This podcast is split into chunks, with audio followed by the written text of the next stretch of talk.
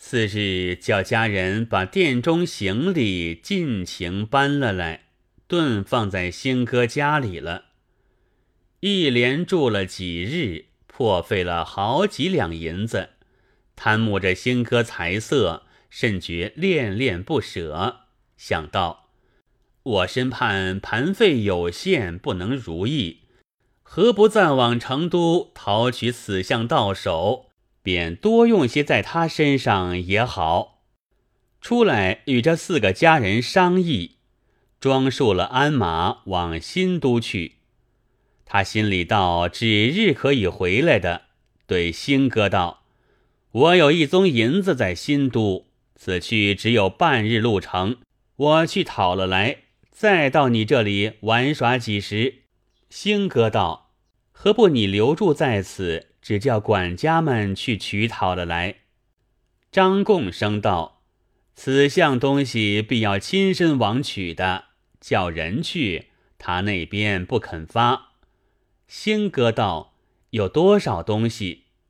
张贡生道：“有五百多两。”兴哥道：“这关系重大，不好阻碍你。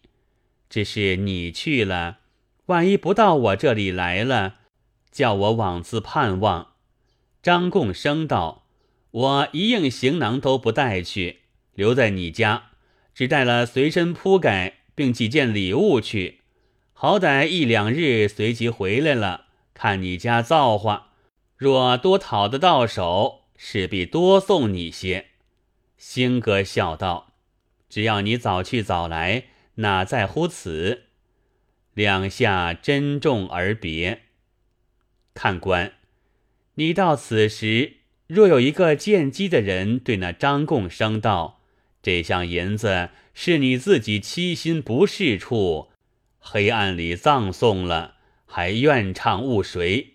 那官员们手里东西有进无出，老虎喉中讨脆骨，大象口里拔生牙，都不是好惹的。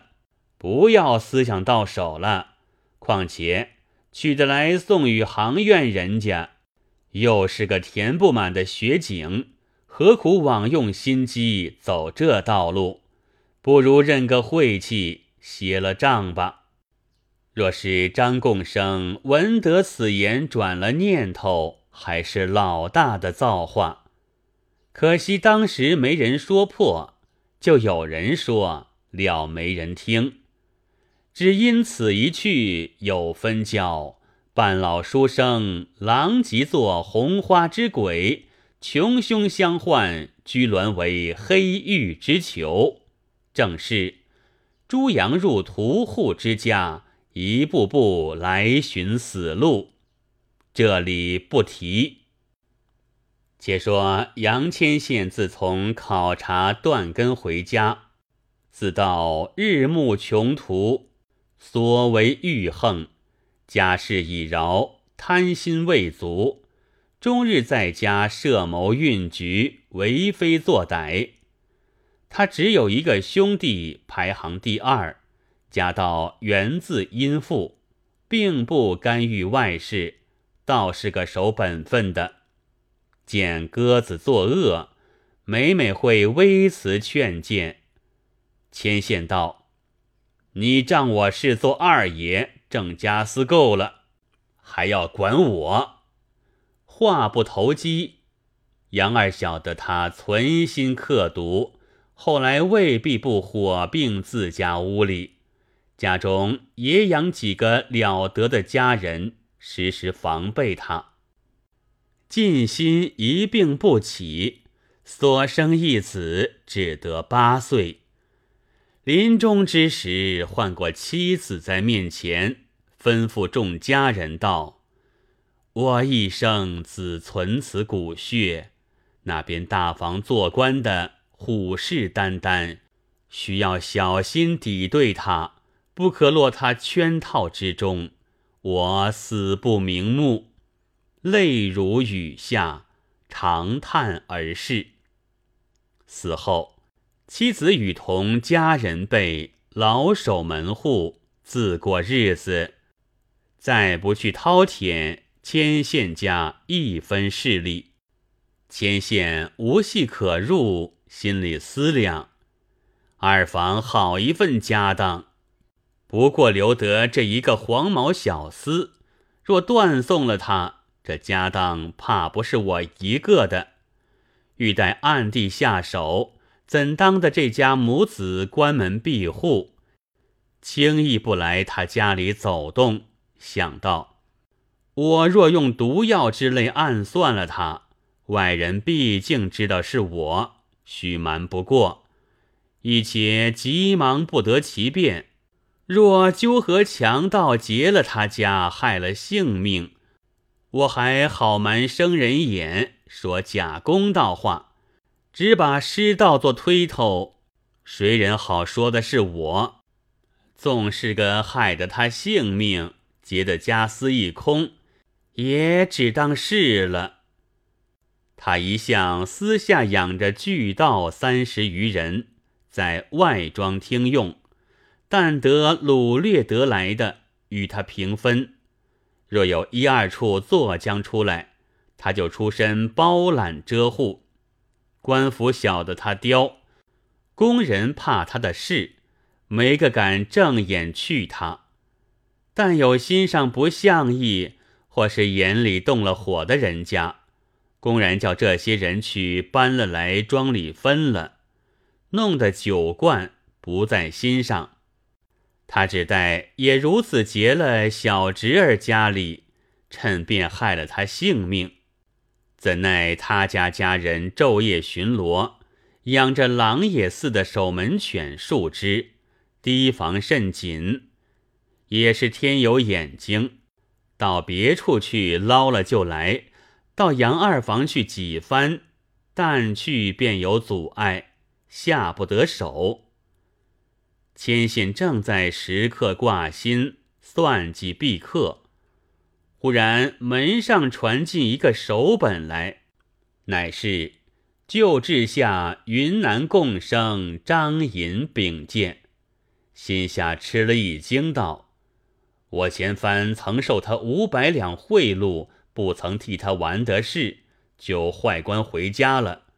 我心里也道，此一宗银两必有后虑。”不想他果然直寻到此，这是原不曾做的，说他不过，理该还他。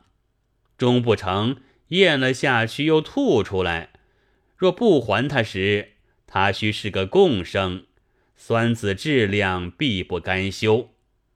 倘然当官告礼，且不顾他声名不妙，谁耐烦与他调唇弄舌？我且把个体面见见他，说话之间，或者识时务不提起，也不见得。若是这等，好好送他盘缠，打发他去罢了。若是提起要还，又做道理。牵线以口问心，计较已定，夺将出厅来，叫请共生相见。张共生整肃衣冠，照着旧上司体统行个大礼，送了些土物为后敬。牵线收了，设座告茶。牵线道：“老夫惩罚桂乡，罪过多端，后来罢职家居，不得重到贵地。今见了桂乡朋友，还觉无言。”张贡生道：“公祖大人直道不容，已至午时。碧乡市民迄今勤享明德。”牵线道：“惶恐，惶恐。”又拱手道：“恭喜贤妻遂见了。”张贡生道：“哀赐性急，殊为涛冒。”牵线道。今将何往？得廷谕旨。张贡生道：“赴京廷试，假图贵省，特来一进台光。”牵线道：“此去成都五十里之遥，特返往驾，足见不忘老朽。”张贡生见他说话不招揽，只得自说出来道：“前日共生家下有些琐事，曾储一副礼物，面奉公祖大人处收住，只求周全。后来未经结局，公祖已行，此后就回桂乡。今本不敢造次。”只因共生负经缺费，意欲求公祖大人发还此一项，以助共生立往，故此特来叩拜。牵线作色道：“老夫在贵处，只吃得桂香一口水，何曾有此脏污之事？出口污蔑，敢是嫌弃被别个光棍哄了？”张贡生见他昧了心，改了口不认账。若是个知机的，就该罢了。怎当的张贡生原不是良善之人，心里着了急，就狠狠的道：“是共生亲手在司衙门前交付的，一单执照俱在，岂可昧的？”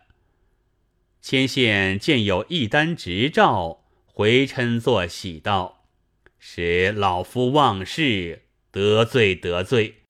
前日有个七弟在衙起身，须索老夫馈送，老夫唤陀萧然，不得已，故此借宅上这一项打发了他。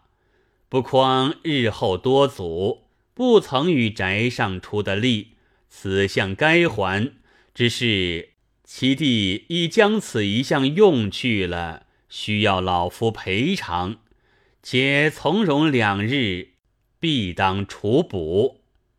张贡生见说肯还，心下放了两分松；又见说用去，心中不舍得那两件金物，又对牵线道：“内中两件金器是家下传世之物。”还求保全原件则个。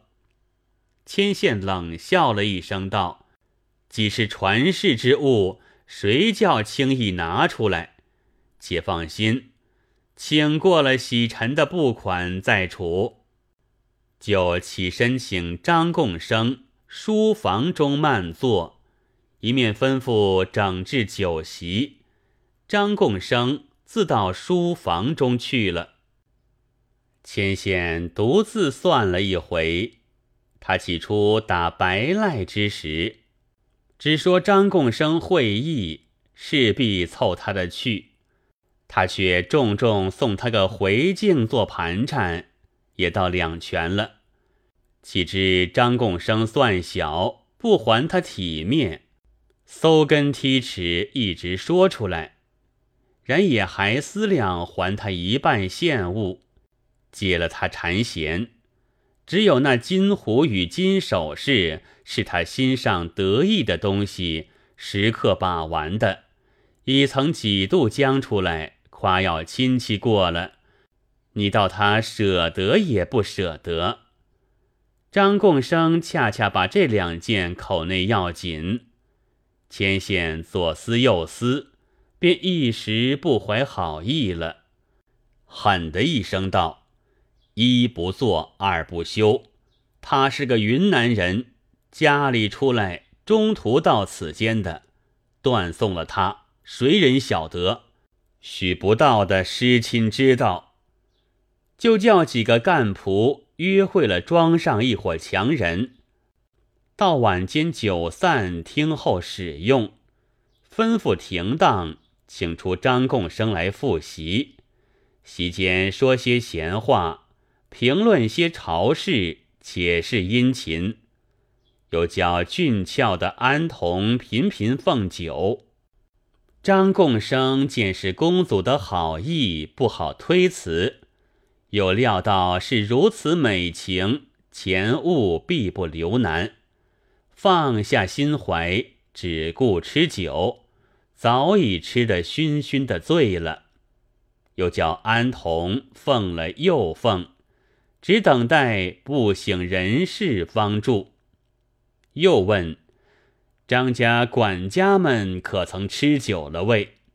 却也被几个干仆轮番更换陪伴饮酒。那些奴才们见好酒好饭，倒是投着好处，哪里管三七二十一，只顾贪婪无厌。四个人一个个吃的瞪眼撑眉，连人都不认得了。禀知了牵线，牵线吩咐道：“多送在红花场结果去。”原来这杨牵线。有所红花场庄子，满地种着红花，广也有一千余亩，每年卖那红花有八九百两出息。这庄上造着许多房子，专一歇着客人，兼着藏些强盗。